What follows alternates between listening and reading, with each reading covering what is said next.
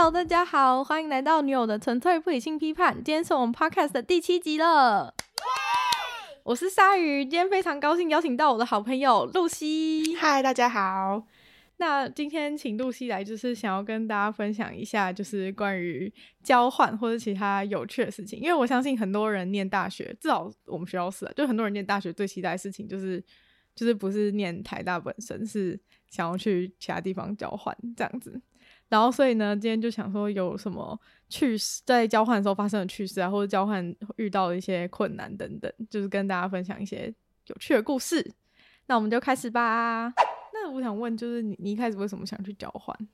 哦，那时候是觉得说，其实我一直想去欧洲，因为我就看到很多学长姐他们大三、大四的时候跑去欧洲交换，然后就是疯狂的玩，玩了半年一一年，然后觉得很爽，就是看到什么在欧洲的机票才几百块，然后就是可以周游列国，觉得很爽，然后就想要申请。但后来就是很意外的，我就是看到有一个教育部的一个奖学金比较多的计划，叫做人文社会科学人才跨国培育计划，名字很长。然后反正他会补你比较多的学费啊，还有生活费等等，那就是就申请，然后就上了。然后就选了要去 UC Berkeley 交换这样子，然后所以原本想要旅游，对，原本想说可以去玩，然后顺便好了可以练点英文口说嘛，在台湾就没有机会练英文口说。那其他同学，你其他同学大部分都是想去玩吗？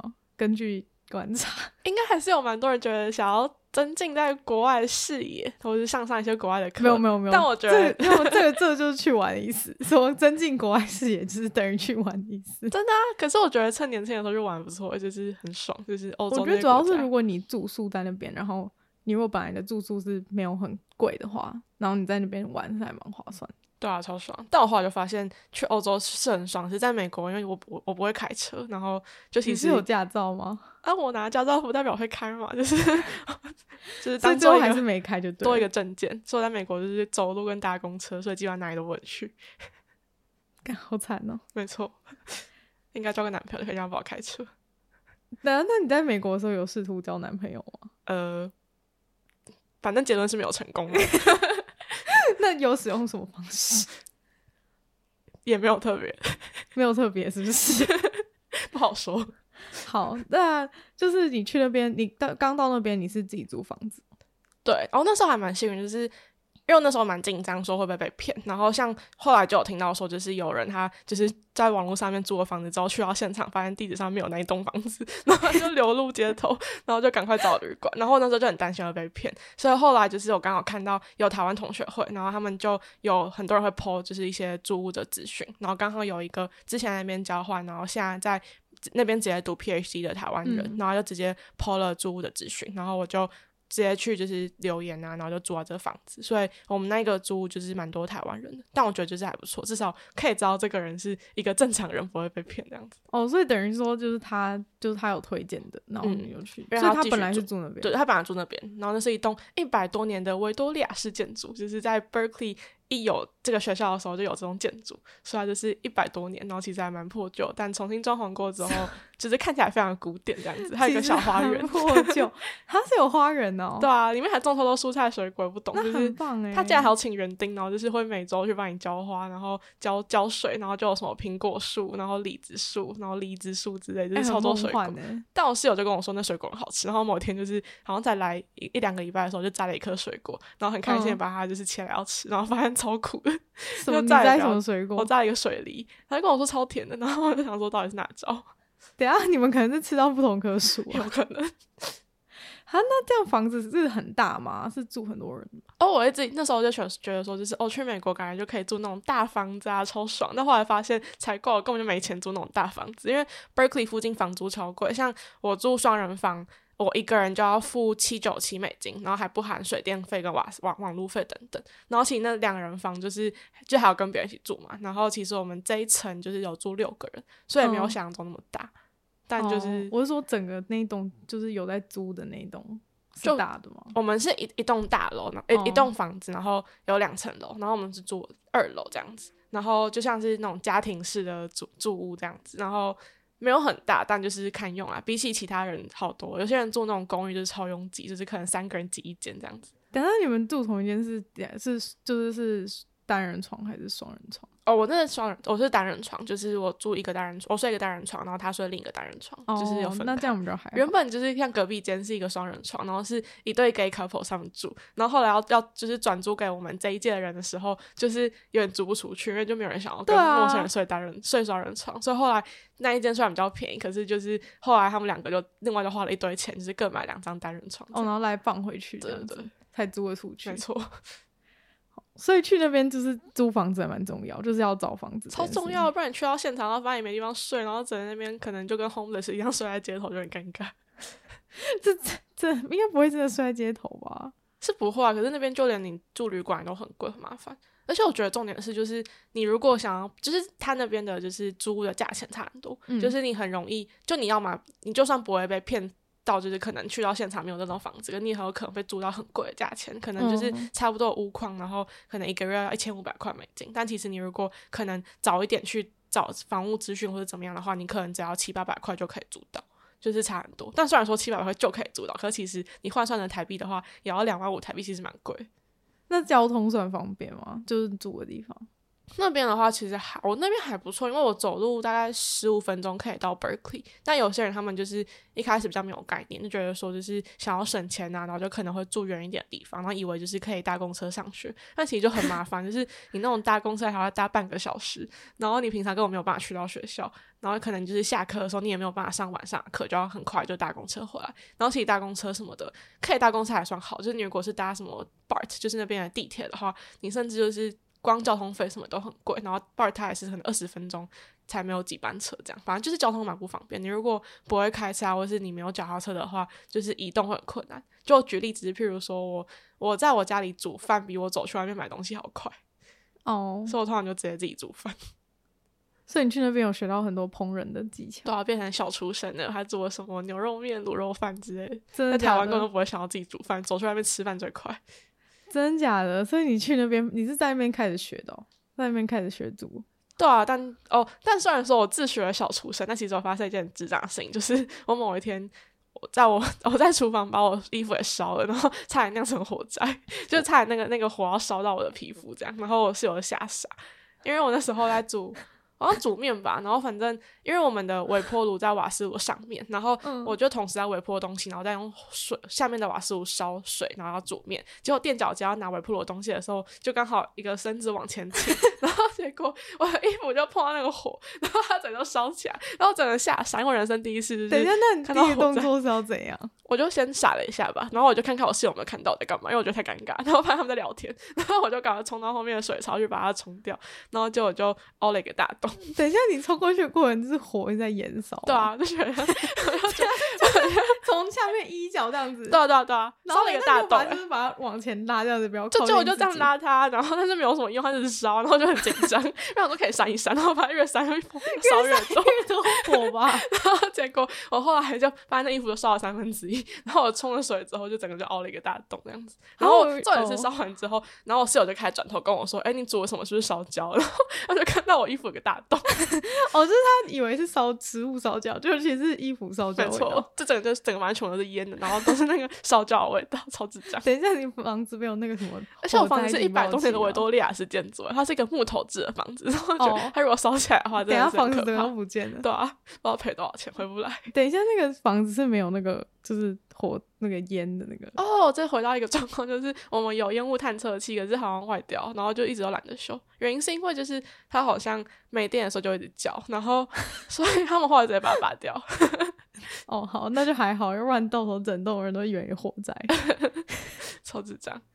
那你衣服后来就丢掉了吗？我留下来当纪念，还把它带回台湾，就觉得说是 人生第一次烧掉衣服，也可以做个纪念。不是不是，浴火凤凰。你回来的时候那么就是都那么就是回来的时候那么崩溃，你不是今年？哦，对啊，我今年四月初回来的，因为我们哦那时候超好笑，就是今年不是新就是 COVID nineteen 爆发嘛，然后二月的时候台湾比较严重，嗯、然后后来 Berkeley 这边大概三月中才就是宣布线上上课，然后开始就是病例说开始。慢慢增加，然后我就想到四月初就回台湾。嗯，那我会回台湾的爆发点的时候，我觉得就是每天走在路上看到一堆人没戴口罩，觉得好像会不会被他们传染？即便我有戴口罩，好像还是会被他们传染。我就觉得我应该回去。然后真正的导火线是我在离开前一个礼拜，我们家楼下的人竟然在开趴，然后就跟他们说：“你们为什么要开趴？现在疫情那么严重。”然后他们就跟我说什么：“哦，抱歉，今天是我生日，就让我们开心一下。然后，呃，如果你有什么事情，可以明天再跟我们讲。”然后想说：“哈，现在疫情那么严重，你们怎么可以就是群聚？”他就后来就跟我说：“其实我没有违法，因为美国规定就是加州说什么，呃，疫情之下不能超过十个人以上集会，然后我们只有九个人，那、嗯、我们觉得他们就是很合理这样。”然后。然后整个就超傻眼，然后真的是开的超严重，那种就是整个就是 rock and roll，然后这地板都在震动，那种住他们楼上，然后每人就很崩溃，就我们被他们吵一年，然后我觉得这次就是忍受一年之后，他们因为疫情还可以这样子，我觉得无法接受，然后我打电话报警，结果警察看就完全不用管这件事，就是警察来到现场，然后就敲敲门跟他们说，哎，你们还好吗？然后他们就说，嗯，我们还好，警察都走了，然后我就想说，好，因为他根本没有违反十人规定啊，可是就就不可以群聚，他刚我说不可以群聚吧，超荒谬的。好，而且后来就是好，真性还好，后来没有超过十个人就算。然后后来就是，其实 Berkeley 后来因为学生都回家，所以每周大概也才增加一例左右的病例数。其实那是一个蛮小的 city，所以其实一例也算以台湾来说算蛮多。但反正后来暑假的时候，就是有一坨 Berkeley 学生就开那种上百个人的大 party，然后就后来病例数是一个一个礼拜又增加一两百个这样，然后就现在病例数超爆多，所以现在这学期他们也没有办法实体上课。那很好啊，就大家都在自己家上。也是啊，不是啊，要不如果不是因为实体，你也没办法就是那么早回，就是没办法，就是如果不是线上，你也没办法那么早回来。可是为什么那么早回来？不知道，那时候觉得说可以待一年，可以顺便就是五六月的时候再去东岸玩一下，但就是不能玩。我本来那时候春假还要去美墨边境，就是参加服务团，那也不能去。然后，但线上上课好处就是你可以睡到。只是睡到前一秒钟才起来，然后再上课这样，就、啊、不用出门。那时候还修了早八课，然后每天都懒得爬到，因为 Berkeley 是一个大大斜坡，就是你要爬山才到学校最高的地方，嗯、真的是很陡的斜坡。他就想要台大可以骑脚车，超幸福。但 Berkeley 不能骑脚车，你都骑不上去吗？就你要骑那种越野车，不然很难骑上去。就不可能骑淑女车爬到 Berkeley 的学校你要去的地方。然后反正那时候每天上早八都超崩溃，然后说都大四还要上什么低低能的早八。我前面几学期在台大上体育课早八，觉得大四绝对不要上。早八课，然后每次都很不想去走去学校最高的地方。结果后来到 Berkeley 还是要修早八课，然后后来觉得线上上课超爽，七点五十分起床就好。那体育课不用上吗？去那边早晚不用上体育课。哦，他们好像也没有什么在上体育课。哦，讲到体育课，是像我表妹 最近就是。因为他在美国读书，然后因为疫情，说要留在台湾。然后现在跟我说，他们体育课竟然是线上上课，然后他们就有桌球课，然后是就拿那个乒乓球、乒乓球拍，甚至不用乒乓球，然后在那边空挥那个球拍，可以上乒乓球课，我超傻眼。就每个人在电脑前面挥自己。没错，他们还有什么拳击，然后瑜伽，就是全部的人开视讯镜头，然后就给老师看说你们在干嘛这样。可是不行，可是有一些有有一些体育课不能啊。假如说是。假如是什么打篮球怎么办？就是你要自己在家里在房间里打篮球嘛，然后吵到楼下。对啊，超荒谬。但反正他就说要修乒乓球课，然后还不用球这样子。就是 他就上乒乓球课，然后没有拿过乒乓球。老师就说：“你看，我就看你的知识就好，看知识评分。”没有啊，他应该就是就是反正一百分，反正那个电脑荧幕不放在前面嘛，他应该就是拿球拿一颗球，然后 就是对着电对着荧幕打这样子，就是打荧幕，然后反正荧幕就破掉。应该不会啊，荧幕其实蛮轻，超荒谬。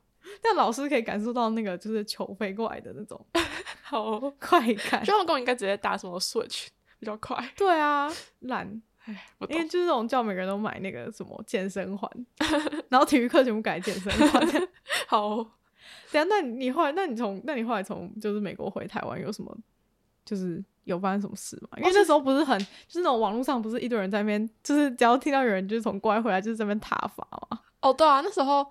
哦，真的很好笑，就是因为我室友他是在他读 PhD，他在他有那种就是实验室，然后就会有很多口罩跟一堆奇怪的器材，嗯、就从实验室给了我一个护目镜，然后叮嘱我说，就是我上飞机要戴好护目镜。然后在机场的时候看到一堆人就是。戴穿那种全身的实验衣，然后戴上护目镜，然后戴了好几层口罩，然后全程都坐在那边，然后完全不吃饭，也不喝水，然后也不上厕所，这样十三个小时，然后我就觉得不行，我要十三个小时怎么可能不上厕所啊？我不懂，但反正我就说不行，我后来也没有上厕所，我忍了十三个小时，但反正我就说不行。等一下十三小时为什么不上厕所？我现在我现在有点无法理解这个状况，除非你在睡觉，你在睡觉吗？可是我我有睡觉，可是我觉得说不行，如果厕所就是你在穿下脱下你的衣服，然后脱下口罩，很有可能会传染。就我风险太高，所以我就忍了超久。的确是，可是成功忍住真的很厉害。我成功忍住上厕所，可是我没有办法接受不吃飞机餐，所以我还是吃了飞机餐。等一下，不能再聊聊。我觉得吃飞机餐比就是上厕所严重，可是很饿啊。不是，你看你尿都可以不尿出来，可是。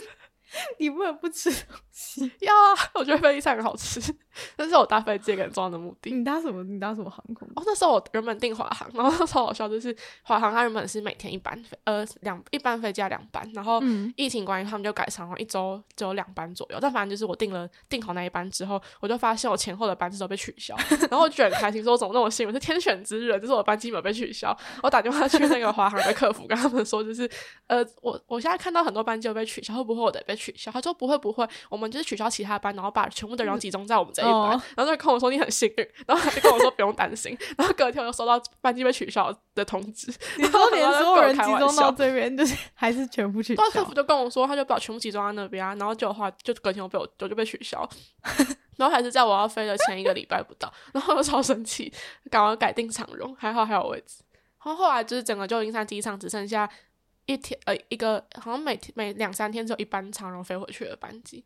哦，这我知道，因为就是那时候是好像我堂弟就是那时候回去也是，他原本也是订华航，结果他就因为我堂弟住在美国，然后他就是想要要回去，就他来原本他是好像从十二月开始进行他的，因为他他跟我同年，然后就是我们就是大学毕业嘛，就这个时候大学毕业，嗯、然后所以他就是一进行一个就是大学毕业的一个就是亚洲的所有的那个。去所亚洲地方玩的一个旅程，oh. 然后就是刚好就是那个时候从那个时候就是开始爆发，就是他开，这种是他先去中国，然后他去那个地方玩之后，那个地方就就是差不多，没去的地方有地方爆掉，对，就是他他走了以后，那个地方就直接爆掉，就是 超恐怖。就他一开始就是还去什么，就是还去什么北京啊、上海这些，反正他都有去。然后后来那些地方全部都爆炸，然后后来他又去日本啊、韩国，然后还去东南亚。嗯，就是还去什么？是他去哪？我不知道，反正就是东南亚，我忘记他去哪。但反正就是他去了所有亚洲，就，就是所有亚洲地方，然后回来之后全部都全部都爆炸。惨哦！然后后来他就是原本有还有要回台湾，就是拿拿行李，因为他可能行李放在娃娃家之类的，嗯、他要回家拿行李之类的。然后后来就就，就没有就没拿了，因为他就是如果他要他如果要是他，因为他他们在台湾想要先出来，然后拿东西，然后再上另一个飞机，然后飞去美国。嗯、但后来他如果就是从那些他去了那么多鬼地方，然后从那些鬼地方，就是要是入境台湾的话，他就直接被隔离十四天哦，所以他就不能就是搭下一班飞机了，好惨哦。然后所以呢，他就只好就是把飞机改成就是转机哦。就他原本赶转机之后呢，他就是原本觉得已经没事了，然后结果没想到呢，他飞机被取消，好惨哦。然后就原本想说，那他是怎样？就是他要就是。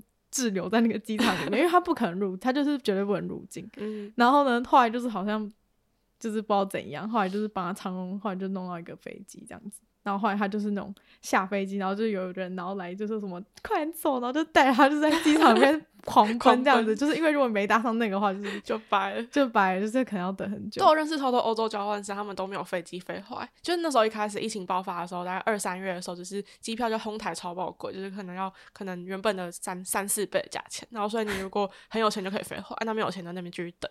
然后很多朋友他们就想说等到五六月再回来，就都没有被翻被翻机，就是可能一个月才一班。然后后来好像是什么，就是代表处跟他们说，就是他们要集合起来，就是一起就是包机回来，所以我突然就拖到七八月才回台湾，就整就等超久。他以是哦，就是欧洲飞机本来就比较少，就是因为没有什么人要回来，所以他们就不想开，开了就赔钱。所以就是、嗯、因为可能美国还稍微就是华人比较多，所以就是他开可能每周一班还有飞，还有就是赚头。嗯、但欧洲就是一堆剩一堆交换生，他们就不想赚，就交换生很穷嘛，所以就是 他们就不想开飞机，他们就回不来这样子。或者说，就是你你要回来可以，可是你可能要就是什么搭客运到什么从奥地利搭客运到德国，德国就是再搭到什么英国，然后再转机再飞回台湾，什么就很麻烦。然后你可能就是转机到一半的时候，就突然就是又又回不来这样。而且你在过程中应该就已经得了，对啊，就超可怕。他说就算你回来得都也不知道这是在哪边得，就是不知道这一趟飞机那趟车，真的很惨哎。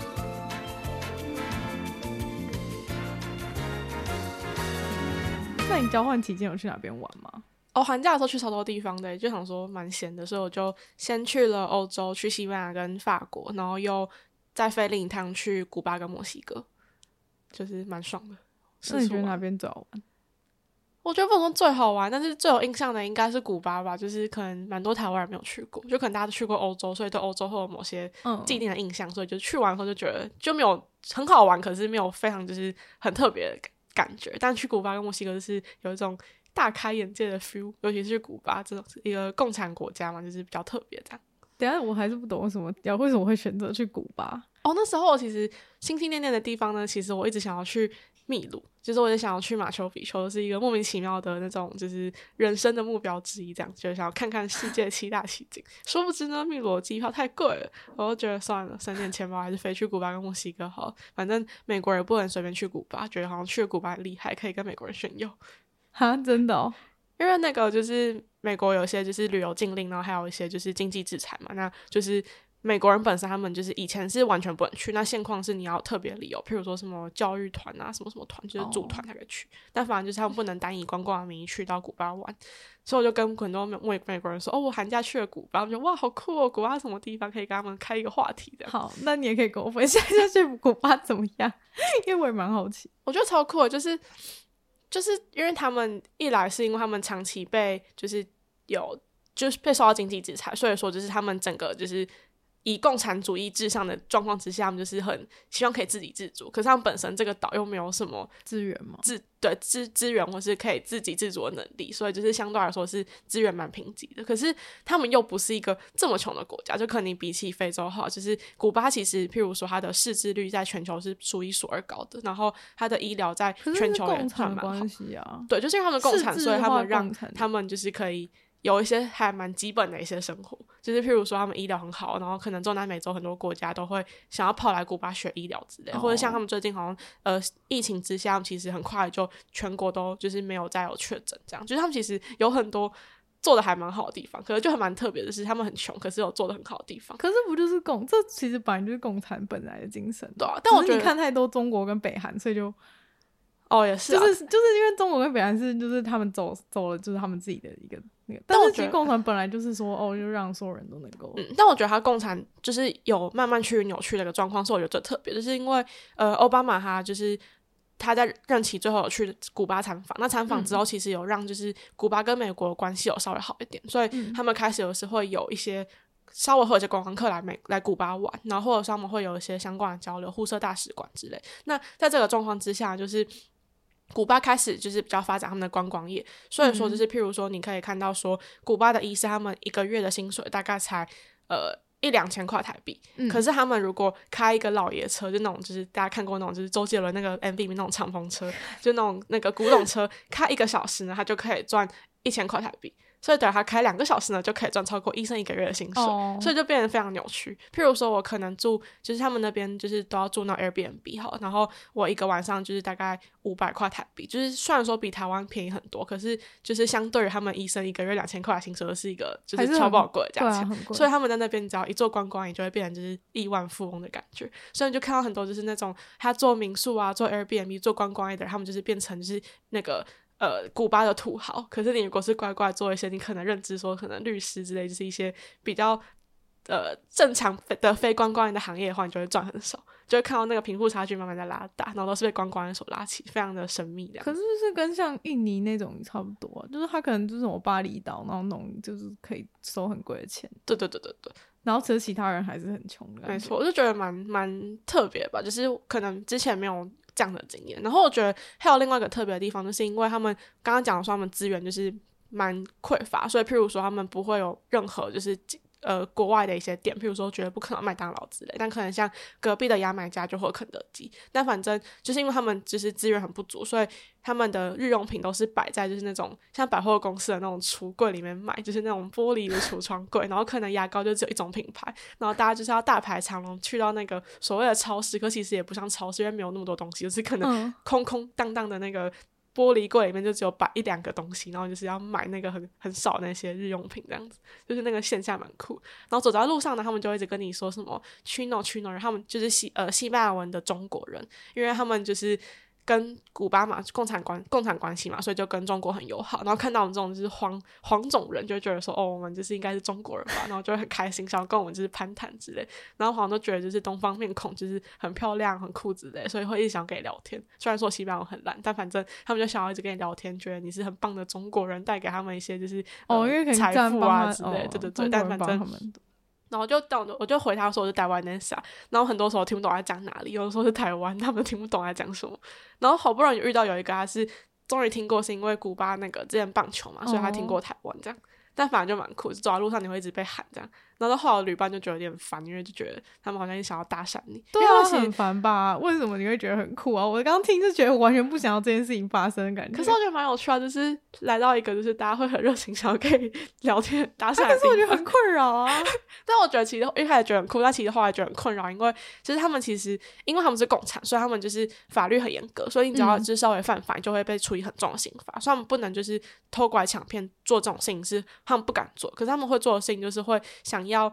用一些伎俩去骗你的钱，譬如说你可能去餐厅，他们就会，譬如说你可能吃一百块，他们就偷偷写成一百五十块，然后可能就就仗着观光客可能不会发现，嗯、就这样赚钱。所以可能走在路上，他们会觉得说，哦，呃，你是呃来来他这里的观光客，也想要带你去逛逛之类，然后可能逛完之后就要给你收导游的小费这样子。然后这可能就是我有一次是。我在港口，然后结果就遇到两个多米尼加人，就很开心的跟我说，今天是古巴的某一个国定的节日，嗯、然后公卖局的就是那个雪茄就全部都半价，然后叫我走去就是隔壁条街，然后问古巴人他们带你去到就是公卖局买到半价的那个雪茄，结果去到那边之后遇到了一个迎面而来一个英文超好的人，然后就跟我说，哦，你是不是那个昨天有在哈瓦那大学那边逛一逛，然后我们还真的在那边逛一逛，他说，哦，我是你的邻居啊，因为我都住那边，然后看到你们两个就是东方面孔女生很可爱什么什么，然后他就跟我说他在隔壁的旅馆工作，然后问我们要干嘛，我说我们要去买雪茄，然后就英文好，就跟我说哦，他知道哪里有最好的雪茄，然后反正要带我去，就去到那个巷子里面小房间之后，发现到说他要卖我三百倍台币，三百倍价钱的雪茄，这公卖局的价钱是什么价钱？然后他竟然要卖我三百倍，然后就想要一直卖我，然后我又觉得很傻眼，然后就跟他说我没钱，但反正就是他那时候就各种就是想要说服我买那个雪茄，后来还好我没有买，就是等一下你还跟他去哦。那时候觉得说感觉是一个好人吧，就我觉得在古巴你会，你会为什么在路上就是跟一个陌生人，然后去一个小房间？可是我就觉得我不知道，就觉得说好像他们看来蛮多的人都看起来蛮可爱、蛮和善的，但反正后来就发现，在古巴你不能完全相信人性。因为他们的他们的贫穷，就是让你没有办法有就是对人性的一些基本认是，不是，你在哪里都没有办法相信人性吧？可我就觉得哦，算了。不是啊，你在就像我在西门町，就是不是这种那种，就是会哦卖那个什么爱心笔，因为我们爱心笔就算爱心笔已经是太传统，就是 他可能就是只是叫你做问卷而已。就其实西门町有一些，就是他会在那边做问卷，然后可是他叫你，他想要有一次我遇到是他是真的是那个公司，然后是想要试喝饮料。可是他就是把，就是他没有办法，他不在，他没有在，就是外面的地方，就是没有在现场的地方让你让你试喝，就是他只是要你试喝几种饮料这样子，然后他就一定要到旁边的一个地方试喝这样子，然后就是在房子，就是我基本上我只要知道说我是在房子里面，我就绝对不会进去。但是我觉得应该是因为可能大白天，然后我有一个旅伴，然后觉得他应该不能多怎样吧。然后后来发现好像真的蛮可怕。事后想想觉得我真的太太白痴，可怕了。我完全。而且我觉得他最后的事情，他就跟我说他是在他指着隔壁那栋旅馆刚盖好超新旅馆，跟我说他在旅馆的服务台工作，然后什么他最懂什么什么，然后就想要卸下我们的心防。对，那时候我也是被骗，但反正我还是全身而退了嘛，可以啦。还好，他只是想要，就是他只是想。而且我觉得古巴最可怕的事情就是你被骗什么都很危险，是因为你走在路上没有网路，所以你譬如说你想要当场查查说就是雪茄多少钱都没有办法查，嗯、因为古巴他们就是他们就只有一个公营的电信商，然后你要跟他买网卡，但他买网卡不是像我们在台湾可能买网卡就可以插进去直接上网，是你买了网卡，好像是你买了那个 WiFi 的功能。呃，使用 WiFi 的功能，然后你要找到那个 WiFi 基地台嘛？它种基地台呢，家家户户基本上没有 WiFi 基地台，所以说你必须要到，譬如说高级的饭店或者是公园才可以，就是使用那个网卡。所以，譬如说我就是唯一可以用网络的时候，就只能走去公园。重点是呢，古巴人就是超喜欢放音乐，然后他们就很喜欢就是。他们觉得好东西要跟好朋友分享，所以我们就会每个人都买一台收音机，然后就是播那个音乐，然后就是可能晚上的时候播超爆大声，所以每个人都会非常热闹。所以那时候我记得我到工人要用就是 LINE 跟我妈打电话的时候，我妈听不到我讲话，因为讯号就很够差，然后隔壁还在放音乐，然后他妈完全听不到我讲话就放弃，然后一直断线，然后后来就觉得说算了，度过一个没有网络的生活，那就很麻烦。因为譬如说你可能去一些店，你就想要查 Google 评价，人家、啊、不能查评价，因为你就没有网络可以看。然后后来就是直接就是按图索骥，就是看那种离线地图，但是就是也没有看到什么东西，然后就是可能要担心会被骗，就是吃一吃之后就觉得说哦，原来被骗了。但反正就是每次都在尝试新的店家。但重点是古巴的时候很热，所以就是你在一个很热的状态之下，又没有网络，然后你要找出可以玩的地方，其实还蛮烦。我没办法想象，就是旅游然后没有网络要怎么办？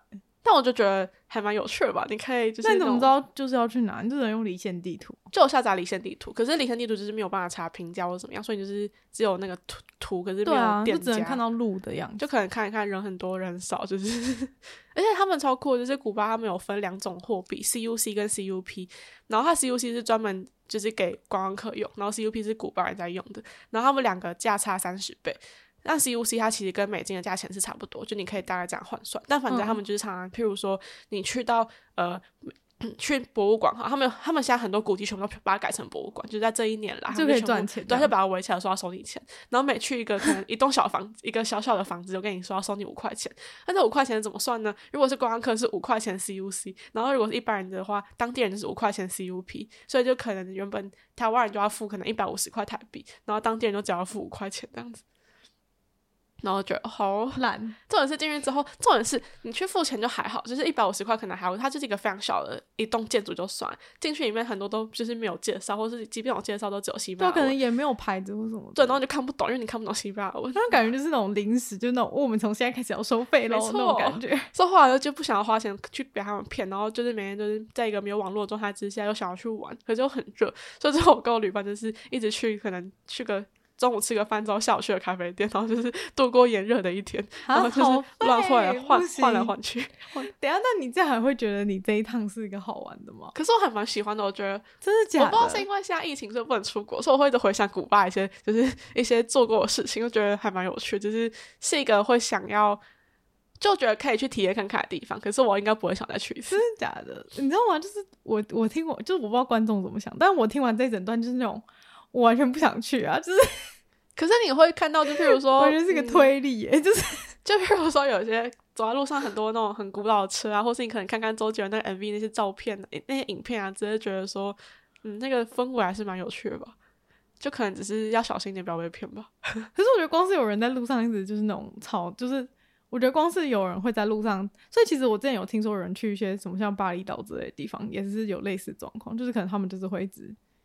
想要就是叫哦，对啊，想要搭讪，对，就是这种我都完全不行，就是因为对我来说这样的话，我整个整个旅游的目的就，就是我觉得我整个旅游品质就是就是直接就那种下降。那我觉得那这样，我觉得如果你想要体验中美洲风情的人，可以去墨西哥，而且我觉得墨西哥它其实还蛮就是嗯。在观光方面其实做的还蛮好，像我那时候，我后来从古巴就飞去墨西哥，我去看那个玛雅金字塔，然后还去到一个叫坎昆的地方，很漂亮的海边。然后我觉得他们观光就做比较久吧，所以就比较不会有那么多就是想要骗你钱之类的状况这样子。但反正我都觉得还是蛮有趣的啊。那时候我从古巴飞到墨西哥的时候，就看到一堆古巴人，他们人生第一次搭飞机，然后他们就是会在上飞机前会祷告，然后就是。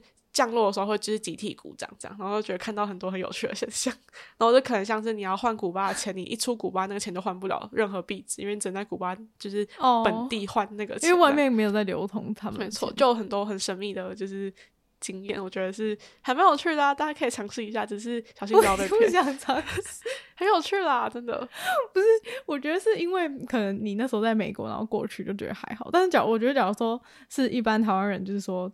今天想要去一个美洲的地方玩，就是那种你绝对不会选择。哦我是不会想要花十几万，就是特别从台湾飞去古巴。对啊，对不对？你换个角度想，啊、是不会。就是、我宁愿去秘鲁，还蛮多观光客会去秘鲁的。因为如果有那些什么，就是什么奇景的话，那些会真的比较吸引人。哦，对啊。但就是古巴还蛮漂亮的啊，就是海岛嘛，就是那种加勒比海那种感觉，就是 大家还是可以考虑一下。对对对。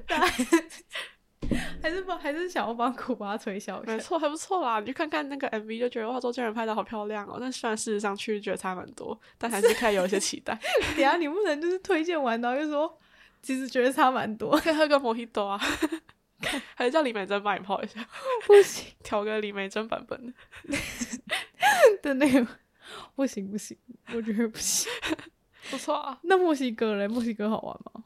墨西哥我觉得蛮有趣的，但可能就没有像古巴那么的，就是 开眼界这样子，因为是比较观光化。所以那时候我就先飞去一个叫梅里达的一个古城城镇，这样、嗯、那个那个城镇呢，它是就是大家有听过高中的时候学过玛雅文明，就是很重要的一个文明嘛。嗯、但反正它是那边的一个重要的城市这样子，然后那附近就是很多金字塔等等的一些玛雅遗迹，然后我就觉得玛雅文明很酷吧。然后反正在那边就看到很多玛雅人，然后他们真的就是。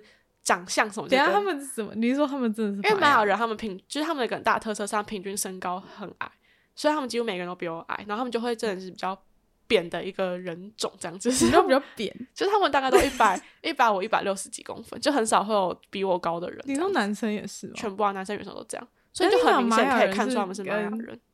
玛雅人就是玛雅人，就是跟其他墨西哥人是不一样的。就是墨西哥当然很多不同的人种嘛，那反正有一种是玛雅人这样子，然后就是特别的。长得比较特别，这样子，就你可以很明显感受他们是玛雅人。那他们是长得像东方人，还是长得像西方人？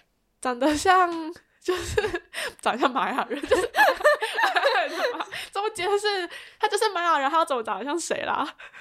不是，没有，我就觉得很好笑，因为我一直以为就是玛雅人是那个，对不起，就是我才疏学浅，就是我一直觉得玛雅人就是可能已经不存在。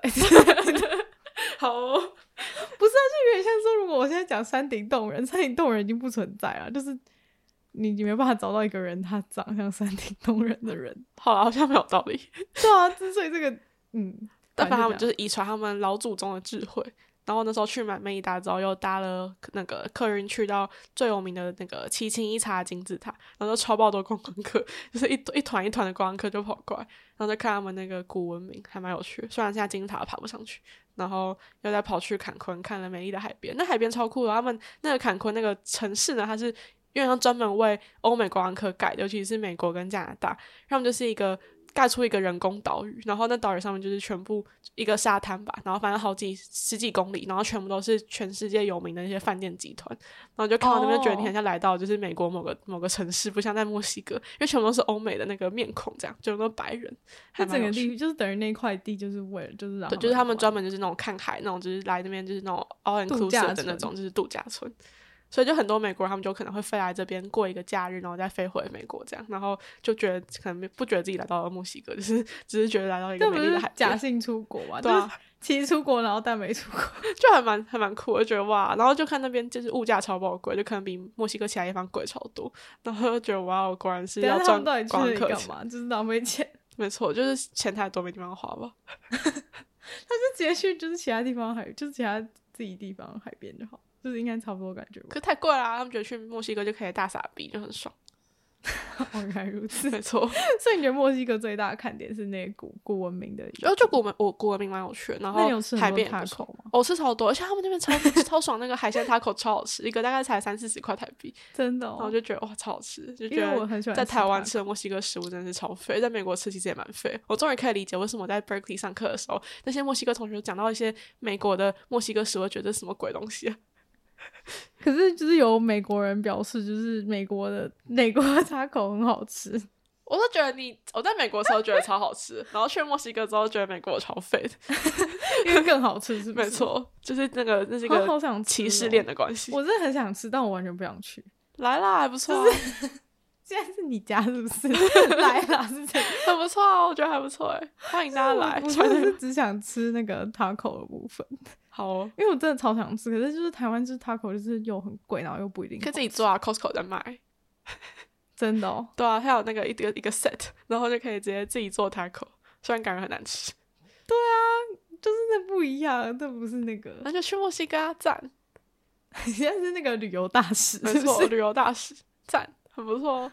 好，那我们今天节目也到尾声啦。杜西有没有什么想要，就是跟要去美国或者去其他地方交换的人讲的话？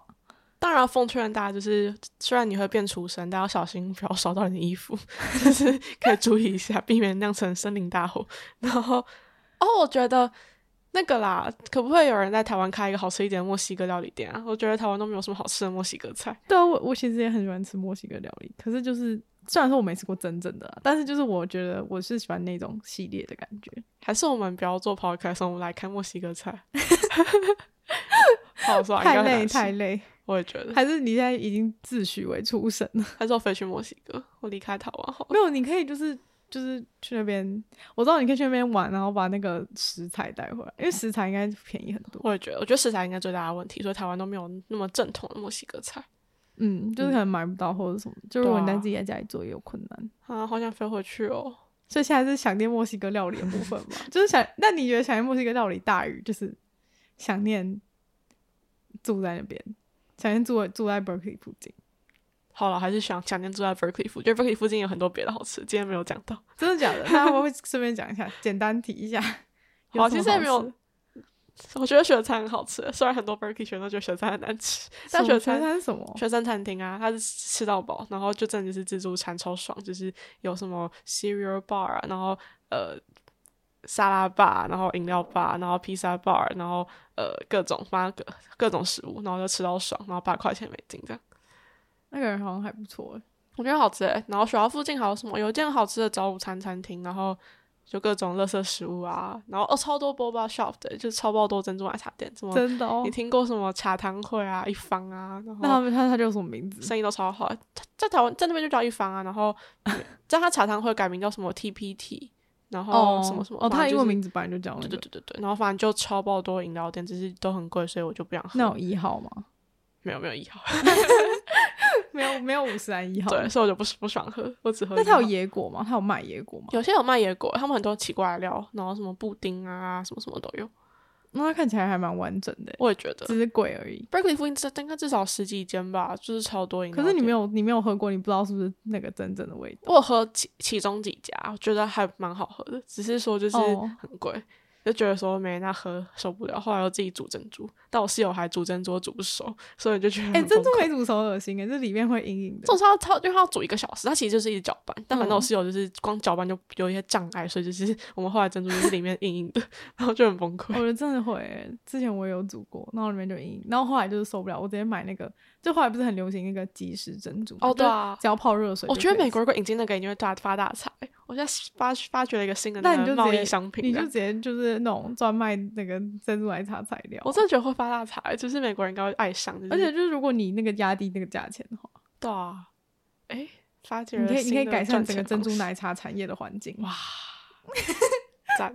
好啊，讲太多废话。那今天就是非常高兴，就是杜西来跟我们分享他在美国交换，然后还有去哪里附近玩的一些故事。那如果就是对这个有兴趣的人的话，之后就是也可以根据他的推荐去 墨西哥或是古巴玩，或者开墨西哥料理店哦。对，我觉得开墨西哥料理店比较重要。就如果你去，然后就是被 inspire 的话，你可以回来开一下。这样我就非常感谢你。那我就一定会去消费。这样子。好，那今天差不多到这边。那如果就是有任何就是问题或是意见想要跟我说的话，可以在资讯栏有就是 email 可以直接寄信，然后也可以有去 YouTube 看影片或是追踪我的 Instagram 之类的，反正就有一些连接，如果有兴趣的人可以去那边参考一下。那就到这边啦，那我们就下次见，拜拜。拜拜。